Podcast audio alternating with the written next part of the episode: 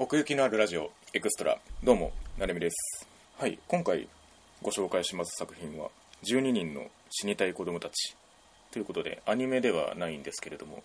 まああの奥行き邦画劇場とでも題しましょうか。以前にみやさんがボヘミアン・ラプソディの感想を話してくれてたかと思うんですけれどもまあそういった形でアニメ以外のね作品もこうしてね触れる機会を設けられればなと思っております。まあこれ結構あの気になってたんですよね、まあ、ある種予告で引きつけられてたところもあって。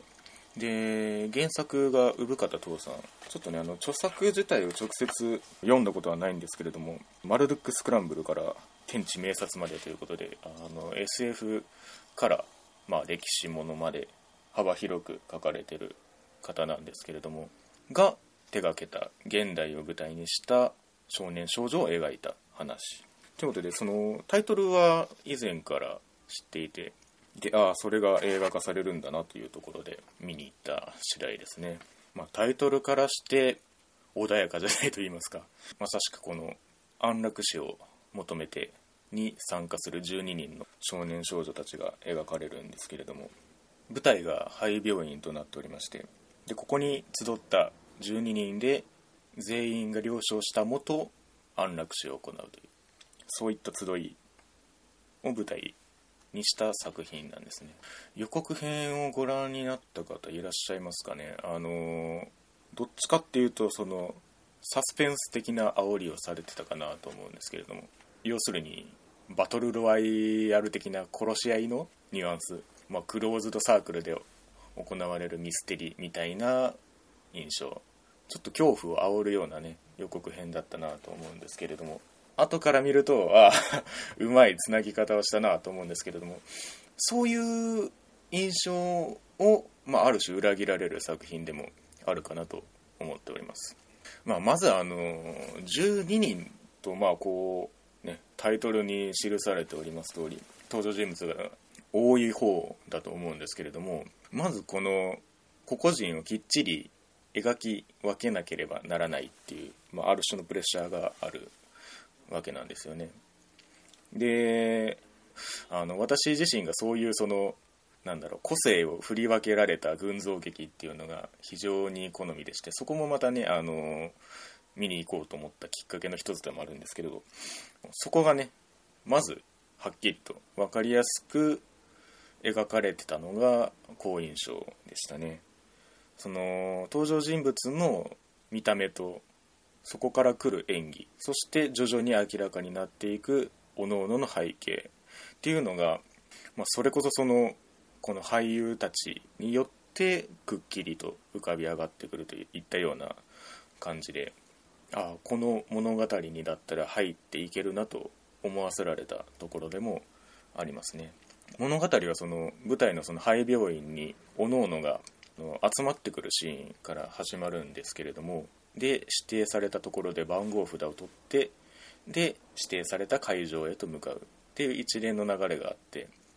で各々が各々のタイミングでやってくるわけですね。でその登場シーンそれ自体が各々のその登場人物の紹介になっていてかつストーリー的に言うと裏では事態が進行しているっていうこのスマートさもねまた面白い部分でしたね。やっぱりその、まあ、今回監督が堤幸彦さんですけれども、まあ、そのストーリーの捉え方もさることながらその瞬間を切り取る映像美みたいなものも序盤からかなり発揮されてまして、まあ、パンフレットによりますと、まあ、撮影寄りの話になるとシアン寄りの濁ったブルーに寄せた色味だったり、まあ、ざらついたフィルム的な処理をしたりっていう話が書かれてたりしてまあ、ある種、まあ、ホラー的な不気味な色合いでもありあるいは邦画的な色味でもあるかなと思ってなんとなく一種青春の色合いに見えるんですよね。だからその登場人物の紹介というか言葉を発する前のその切り取った映像っていうのがなんかそれ自体がこう美しいものとして見える。印象的なものとして見えるみたいなそんなところがありましたね。まあこの12人それぞれのベッドにぐるりと囲まれた机という一種異様なシーンで最初にこの部屋が描かれた時にゾクリとするところでもあるんですけれどもまああのベッドのその並んだ不気味な感じもそうですしあるいはそのイメージ的に挿入されるこのフードをかぶって集ったみたいなイメージ。死を抱いて集まった者たちっていうようなところとかそういう象徴的なイメージを加えつつこの空間を膨らませていくっていうそういった映像の演出の感じもありましたね。でまあ予告編の印象とはま異なるとは言ったんですけれどもそれはそれとしてそのミステリーらしい側面もありまして、まあ、その舞台となる多目的ホールに12人が集まるわけなんですけれどもそこに招かれざる13人目がいるこれがきっかけとなってただスムーズに安楽死へ向かうはずだった議論が別の方向へと走り出すわけですね。まあ普段アニメの話をしている側面から言うのであれば弾丸論破っていう 感じですね。ここに関しては。各々のキャラと背景を載せた議論シーン。これが実際にそのカメラ5台40分の長回しで撮影されたなんて話もあって。演技としても撮影そのものにしても緊張感の漂うシーンであったということなんですけれども確かにそれだけでこう見応えのあるシーンに仕上がってましたね。ある種演劇的な側面もあって12人がこの一つの場でぶつかるっていうのがなかなかに面白かったですね。で見た目でその登場人物らしさが感じられるところもまあいいところではあるんですけれども各々がその議論を通す。中でその自分の抱えてるものが徐々に明らかになっていくっていうそういう面白さがあって、まあ、この話を自体を展開するにあたってざっくりと言うとその捜査パートであったり事件パートであったりそして議論パートというような感じで進行していくんですけれどもその事態を動かすのがそれまでスポットライトの当たってない登場人物に当たることで話が進んでいくっていうそこもちょっとある種気持ちのいいところでしたね。まだこの登場人物生きてねえぞって思ってるとそれが鍵となって真相の一部が明らかになっていくっていう、まあ、この中にもまあ探偵役を務める人物もいたりするのでそういった形でそのある種の謎解き部分もあったりしますね。なんとなくそのミステリー的なあの先入観があったので時系列をどっかでいじってきたりするんじゃないかなとか思いながらその序盤のシーンとかを注視してたんですけれども物語が進んでいくにつれてそういうのはちょっと忘れていきましたね。この物語に乗っかっていくことで登場人物それぞれの抱えてるものが明らかになるしそしておのずと真相へと近づいていくという。この2つがうまいこと重ね合わせられてるのが良かったですね。でそうしてまあやはりその見ているものの気持ちとしては真相が明かされることを求めて一種見ていくんですけれどもその中で描かれるその登場人物たちの、まあ、関係性だったり、まあ、背景だったりを順に追っていくことでこれは誰かが脱落する物語ではないなとだんだん思えてくるわけなんですね。要は予告編だけを見ていくとこうお互いを信じられなくなっていった登場人物たちが殺し合いを始める、まあ、ある意味弾丸論破の展開にを、まあ、一種想起させるんですけれどもそうではないなというのがだんだん分かってくるわけなんですね。これはそのさっきその12人という、まあ、それなりに多い人数を描き分けるというようなことを言ったんですけれども本当に一人一人を映そうとしているなというのが分かるんですねだからこそのあのラストに着地をするんですけれども、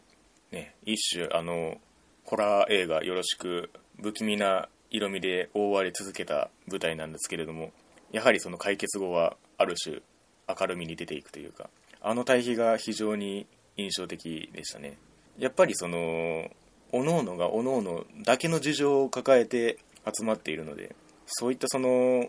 安楽死を選ぶしかないと思っていた者同士がこの集いによって歩み寄る感じ。